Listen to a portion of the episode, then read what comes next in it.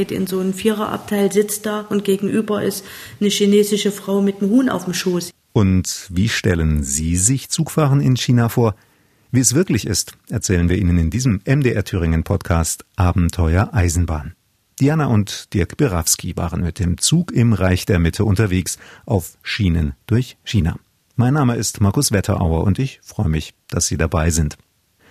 Für Zugreisen gibt's ja ganz verschiedene Anlässe. Man muss dringend zu einem Termin, man will einen schönen Ausflug oder einen Urlaub machen oder jemanden besuchen.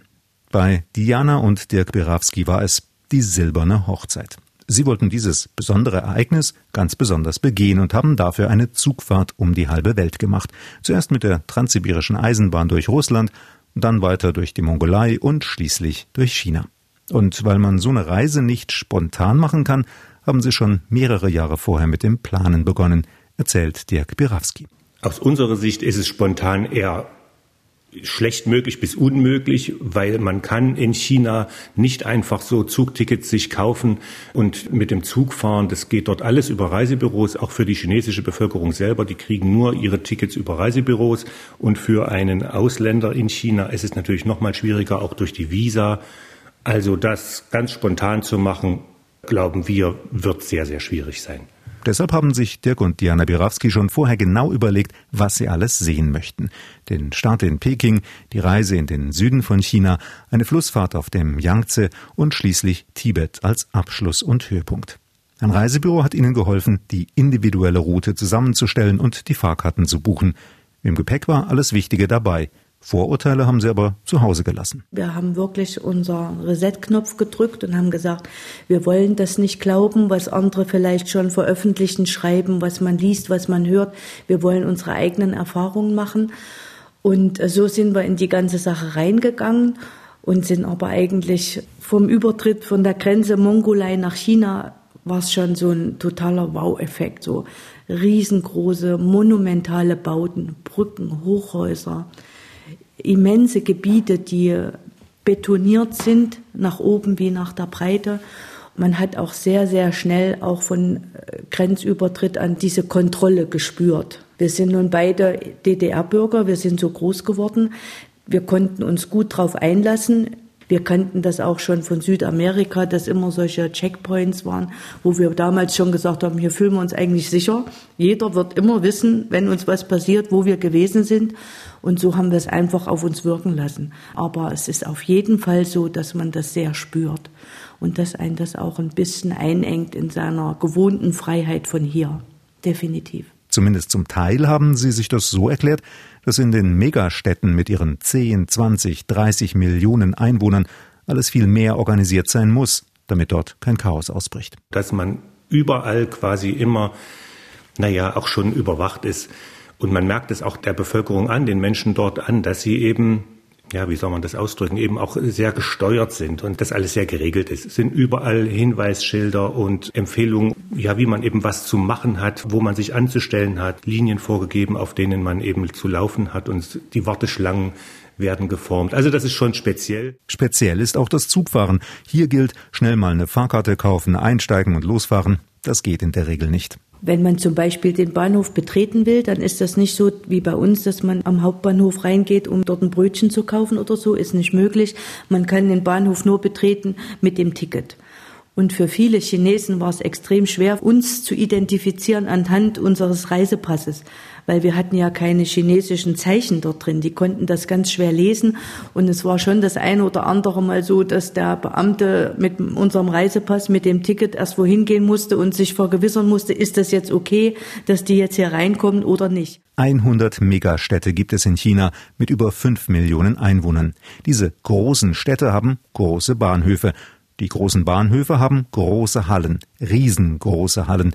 Beim Westbahnhof in Peking so groß wie ein Fußballfeld. Wir sind ein bisschen vorbereitet worden von einem chinesischen Guide. Also der durfte ja nicht mit dort rein. Ja, wir mussten das ja allein machen. Also ihr geht da jetzt rein, da ist eine Halle. Ihr müsst euch die Wartehalle 5 suchen von zehn Wartehallen. Also den Bahnhof muss man sich auch vorstellen, eigentlich wie ein Flughafen größenmäßig, ja, zum Beispiel in Peking, der Westbahnhof, wo wir weggefahren sind, wie ein Flughafengebäude, riesengroß, und da geht man eben in so eine Wartehalle wir hatten die Wartehalle 5 und da kommt man rein und ist eigentlich erstmal erschlagen.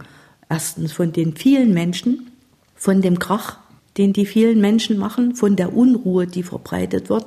Also, dass die Chinesen so ein einen Ruhepol in sich haben. Das haben wir auch so nicht erlebt. Die waren also eher immer aufgeregt, die waren immer schlotterig und ganz unruhig, ja, und haben ganz selten mal wirklich sich setzen können und warten können. Alles war immer in Bewegung. Diana und Dirk Berawski mussten deshalb aufpassen, dass sie sich von dieser Unruhe nicht zu sehr anstecken ließen. Sie mussten ja schließlich gleichzeitig aufpassen, keine Fehler zu machen, nicht in der falschen Warteschlange anzustehen, nicht zum falschen Zug zu gehen. Es gibt auch immer sehr freundliche Menschen, die merken, dass man jetzt eine Unsicherheit hat, nicht weiß, wie es geht, die einen an die Hand nehmen und dorthin führen, wenn man jetzt das Ticket zum Beispiel zeigt. Auch das haben wir erlebt. Also wir haben grundsätzlich eigentlich immer nur positive Erfahrungen mit den uns helfenden und Mitmenschen gemacht, mit allen, egal ob das Milizpolizei oder der normale Bürger war. Verständigt haben sie sich mit Händen und mit Füßen und mit Englisch. Und Dirk Birawski hatte auch einen Satz Chinesisch gelernt. Da habe ich mal gesagt, Wobushi Sungoren. Und erst haben die, hat man gemerkt, wie sie dann die Augen verdrehen. Irgendwie, was hat er jetzt gesagt? Dann sollte ich es immer noch mal wiederholen. Dann habe ich es noch mal gesagt, Wobushi Sungoren. Und das heißt, ich bin kein Chinese. Und dann haben die natürlich erst mal losgelacht und überhaupt, dass ich das jetzt gesagt habe.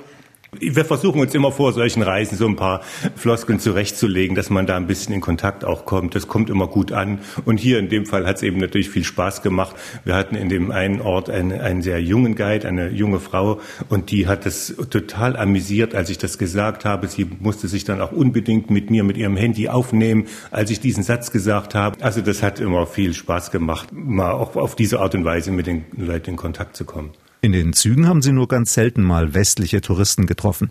In Peking auf den Straßen ja oder bei der Schifffahrt auf dem Yangtze, aber im Zug waren sie meist die einzigen Ausländer. Touristen, so vermuten sie, sind eher in Gruppen unterwegs, reisen im Bus durch das Land und bei größeren Strecken nehmen sie das Flugzeug.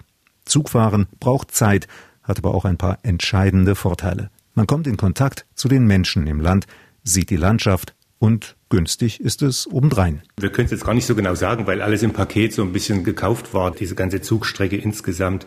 Aber lass die, die Strecke in China vielleicht mit 200 äh, Euro vielleicht gesamt für diese. Über 3000 ja. Kilometer. Mehr als 3000, ja, es waren ja noch mehr. Mit Diana und Dirk Birawski auf Schienen unterwegs durch China. Sie hören den MDR Thüringen Podcast Abenteuer Eisenbahn auf mdrthüringen.de, in der ARD Audiothek und überall, wo es Podcasts gibt, auch zum Abonnieren, damit Sie keine Folge verpassen. Bis in die 1980er Jahre schnauften auf Zehntausenden Kilometern Schienenstrecke durch China noch Dampfloks, vor allem vor Güterzügen. Erst dann ließ die Regierung in Peking das Bahnsystem in großem Umfang modernisieren. Dieselloks ersetzten Dampfloks. Wichtige Strecken wurden elektrifiziert, viele neue gebaut. Innerhalb von 40 Jahren hat sich die Gleislänge mehr als verdoppelt. In den vergangenen zehn Jahren entstanden außerdem Schnellfahrstrecken zwischen den großen Städten wie Peking und Shanghai. Hier rasen die Züge mit Tempo 300 oder 350 durchs Land. Neben den Hochgeschwindigkeitszügen gibt es Express- und Schnellzüge, vergleichbar mit den deutschen ICE und IC-Zügen, wobei die Sitze ähnlich komfortabel, aber nicht ganz so breit sind. Auf kürzeren Strecken fahren natürlich kleinere Regionalzüge mit entsprechend weniger Komfort. Weil die Entfernungen im Land groß sind, gibt es viele Nachtzüge mit Schlafwagen.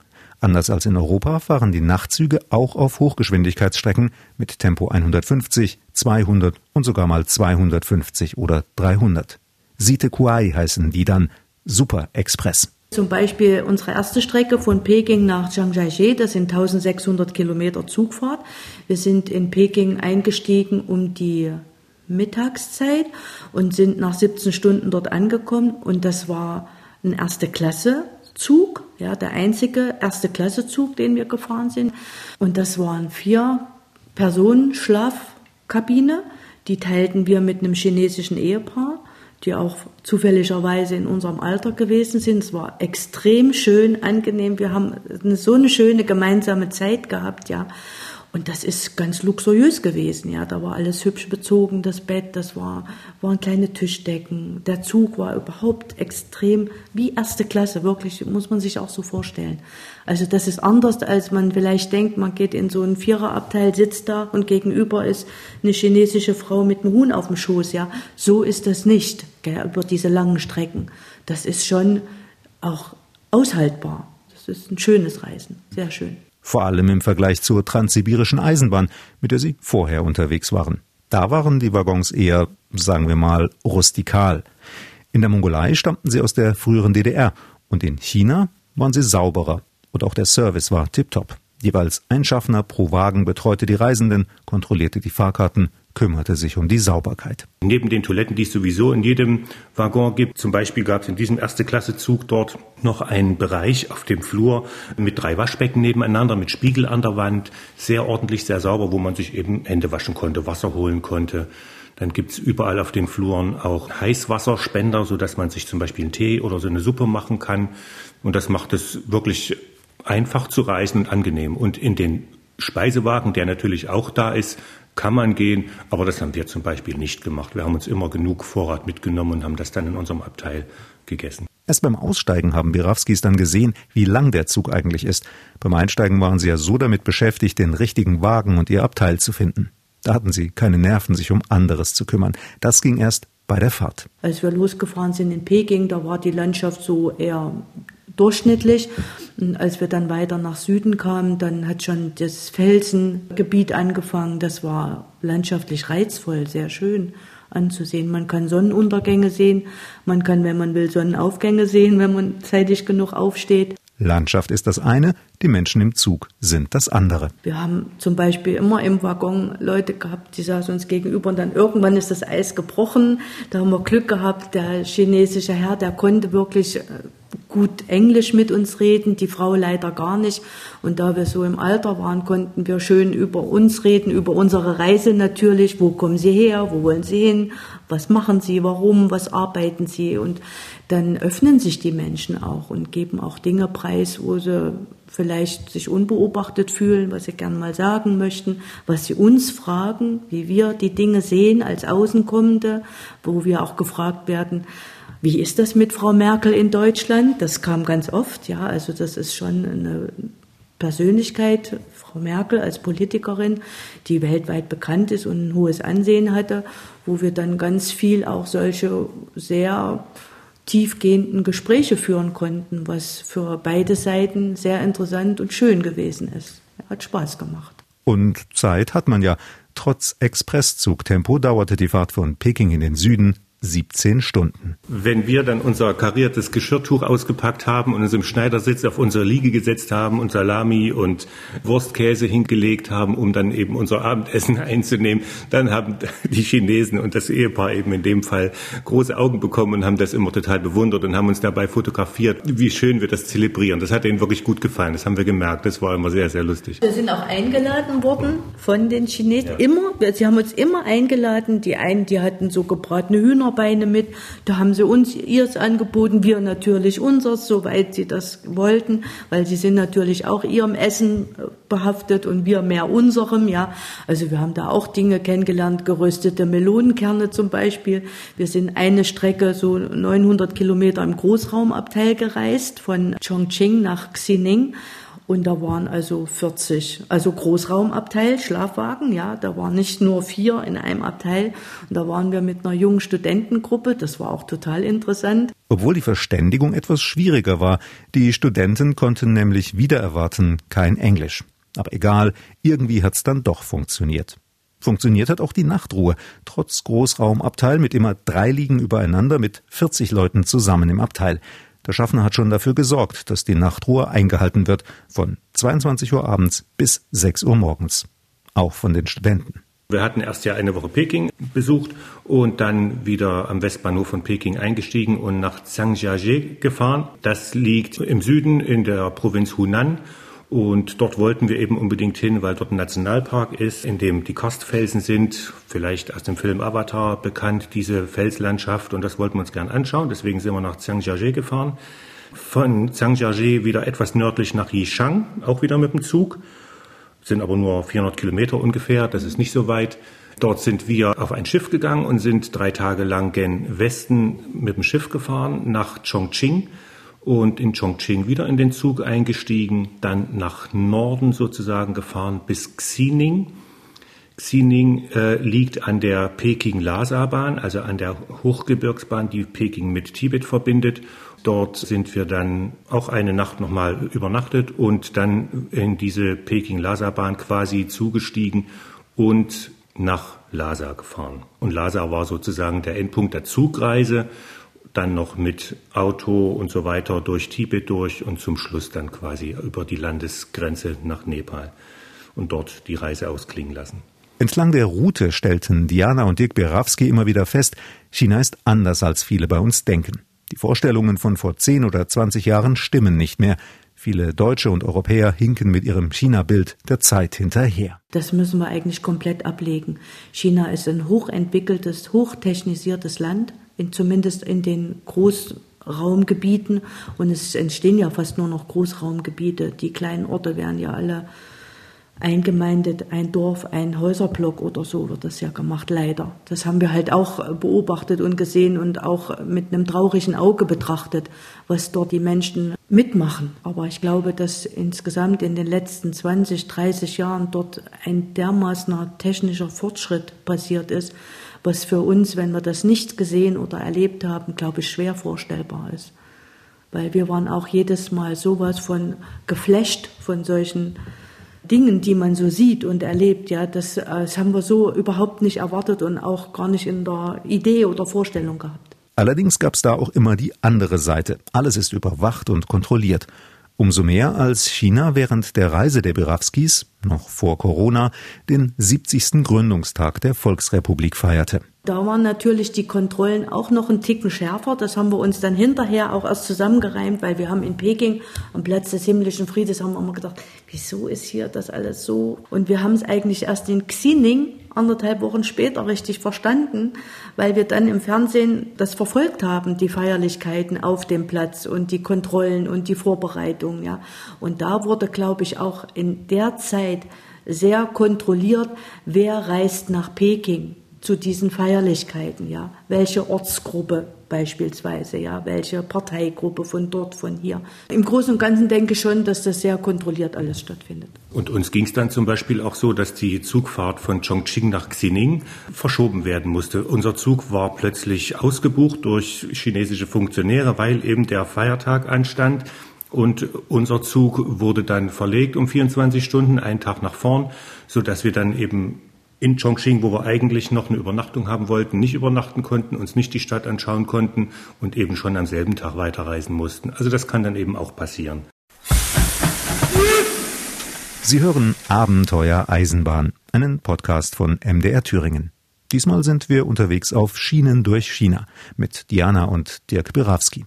Waren Sie auch schon mal im Reich der Mitte oder würden Sie dort gern mal hinfahren? Wenn Sie möchten, können Sie mir gerne dazu schreiben an abenteuer-eisenbahn.mdr.de.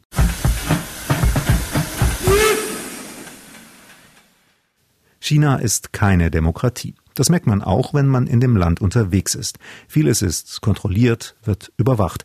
Aber auch nicht alles. Das Prozedere lief folgendermaßen ab. Immer wenn Birawskis an einem Bahnhof ankamen, sind sie dort abgeholt worden von einem chinesischen Guide. Die Leute sind dann immer meistens so fünf, sechs Stunden vor geplanter Zugabfahrt in China in ein Reisebüro gegangen und haben dort die Tickets gekriegt. Ich möchte ein ganz kleines bisschen die Angst rausnehmen vor dieser Kontrolle.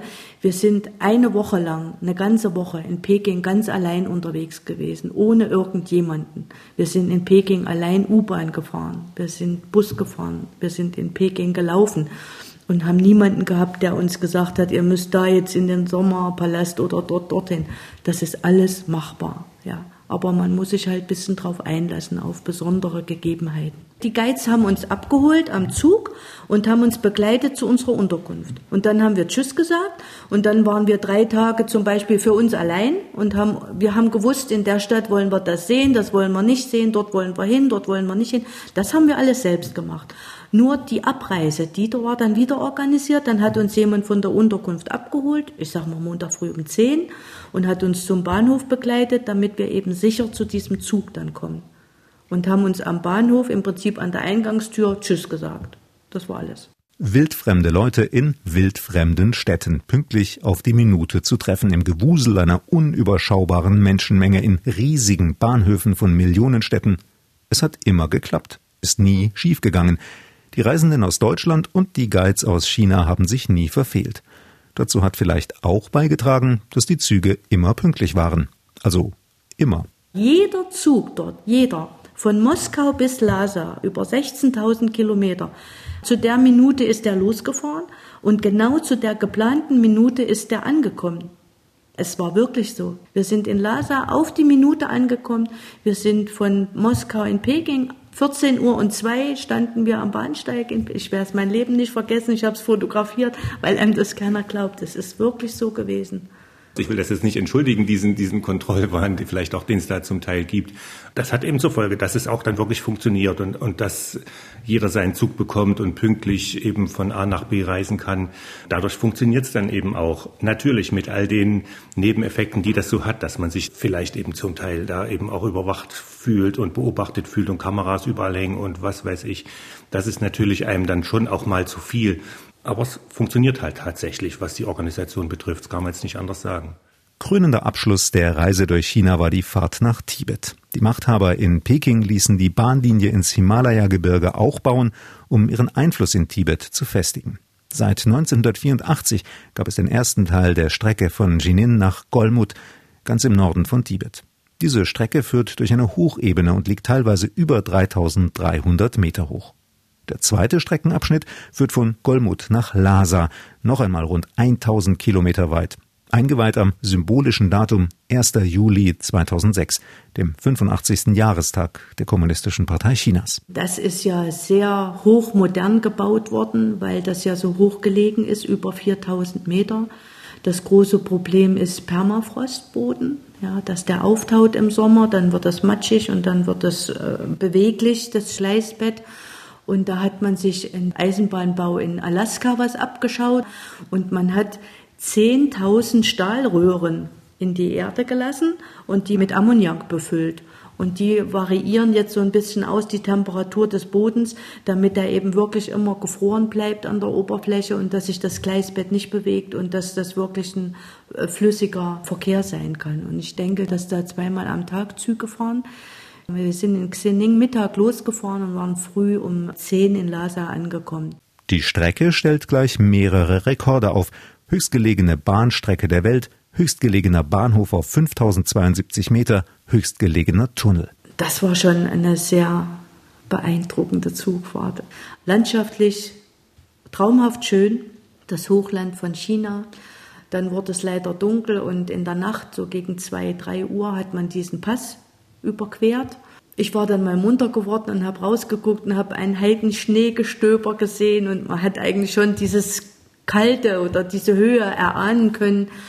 Und der Zug ist auch für alle Eventualitäten so modern ausgestattet, dass man da auch Probleme haben kann. Also das heißt, dass es in den Abteilen zum Beispiel Sauerstoffeinschlüsse gibt und man kann sich vom Zugbegleitpersonal eine Sauerstoffmaske geben lassen, wenn es einem nicht gut geht, eben durch die Höhe.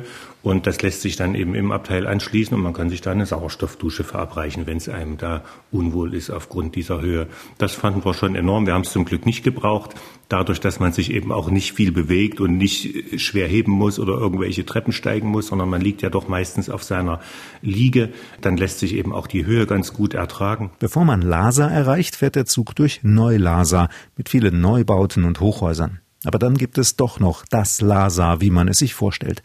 Die Tibetbahn ist deshalb auch die Lieblingsstrecke von Diana und Dirk Birawski. Nach Tibet reinzufahren und dann am nächsten Morgen auf 4000 Meter Höhe das, das Sonnenlicht aufgehen zu sehen, das war einfach unbeschreiblich. Und die 8000er schon am Horizont zu sehen, Nebel, Morgennebel über dieser Ebene und ein irres Licht, eine irre Klarheit, auch zum Teil, wenn sich dann der Nebel verzogen hat. Also das ist unbeschreiblich, wenn man da mit dem Zug durch so eine Gegend fahren kann und dann natürlich Yaks gesehen, kleine tibetische Siedlungen mit Häusern in typisch tibetischer Bauweise. Also das hat uns fasziniert, das zu sehen und wirklich auch stark berührt. Das ist kaum zu beschreiben. Auch so kleine Klöster waren da immer schon an den Gleisen und die Natur erstmal karg, kein Baum, nichts. Erst ein bisschen später haben wir dann viele Pappeln entdeckt in Tibet, sind ganz viele Pappeln angepflanzt worden. Aber da, wo der Zug lang gefahren ist, war eigentlich karge Landschaft. Ganz anders geformte Berge, die kamen wie so Wellen auf einen zu. Das, ich habe immer nur gesagt, das sieht ganz anders aus als bei uns, ja, so wellenförmige Bewegungen in den Bergen. Und man hat eigentlich gar nicht so gespürt, dass man 4000 Meter hoch ist. Und auch der 8000er erscheint ja dann auch nur wie so ein 2 3000er, ja, weil man ist ja selbst schon auf diesem Dach der Welt. Aber das macht schon absolut was mit einem. Das verzaubert einen und das nimmt einen mit und beeinflusst das Sein und die Gedanken und alles. Und das merkt man dann erst wieder, wenn man in tiefere Gefilde kommt, wie anders man gewesen ist in der Höhe. Auf Schienen durch China. Diana und Dirk Birawski haben uns diesmal mitgenommen auf ihrer Eisenbahnreise durch das Reich der Mitte von Peking bis nach Tibet, nach Lhasa. Viele Fotos von der Reise können Sie sich auf der Internetseite der beiden anschauen unter www.biris.blog.